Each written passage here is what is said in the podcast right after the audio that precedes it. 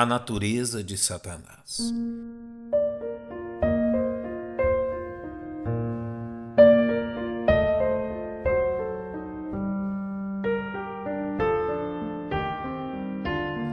As Escrituras revelam a criação de Satanás, assim como sua queda, a partir de seu enganoso coração, que permitiu que desejos ofensivos a Deus se manifestassem.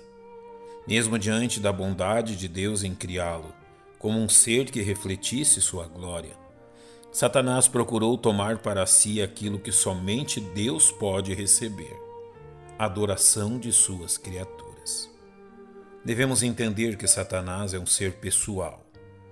Isto fica evidente na forma como a Bíblia se refere a ele. Razão pela qual encontramos textos como o do primeiro capítulo de Jó, que o descrevem em sua relação com Deus. E disse o Senhor a Satanás: Observaste tu, meu servo Jó, porque ninguém é na terra semelhante a ele, homem íntegro e reto, temente a Deus e que se desvia do mal. Neste texto, Deus se dirige a Satanás como um ser pessoal, não como um poder ou força impessoais. Assim como fez Jesus ao ligar a atitude dos judaizantes de seus dias à de Satanás. Vós tendes por pai o diabo, e quereis satisfazer os desejos de vosso pai. Ele foi homicida desde o princípio, e não se firmou na verdade, porque não há verdade nele. Quando ele profere mentira, fala do que lhe é próprio, porque é mentiroso e pai da mentira. Neste texto, Satanás é descrito como um ser pessoal que age e que possui vontade própria. O caráter de Satanás também é descrito nas Escrituras como de um ser astuto, a ponto do apóstolo Paulo dizer a respeito dele que não ignoramos os seus ardis e que ele arma ciladas contra os servos de Deus revestivos de toda a armadura de Deus, para que possais estar firmes contra as astutas ciladas do diabo.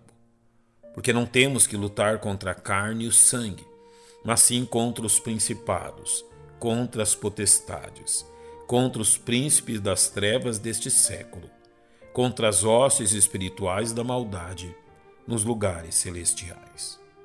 Em sua epístola aos Tessalonicenses, Paulo nos diz que Satanás possui poderes miraculosos usados para enganar. A esse cuja vinda é segundo a eficácia de Satanás, com todo o poder e sinais e prodígios da mentira. Satanás possui grande poder de persuasão, sendo o engano uma de suas principais características. E não é maravilha, porque o próprio Satanás se transfigura em anjo de Deus nos diz Paulo em sua segunda carta aos Coríntios. O poder de Satanás equivale à sua posição neste mundo, a ponto de ser chamado de príncipe na epístola aos Efésios, em que noutro tempo andaste segundo o curso deste mundo, segundo o príncipe das potestades do ar, do espírito que agora opera nos filhos da desobediência.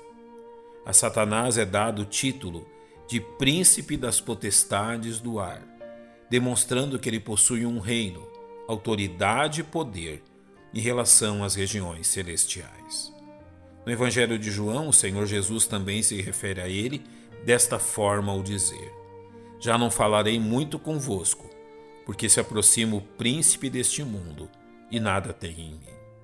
Em sua epístola aos Coríntios, Paulo chama de Deus deste século nos quais o Deus desse século cegou os entendimentos dos incrédulos, para que lhes não resplandeça a luz do Evangelho da glória de Cristo, que é a imagem de Deus.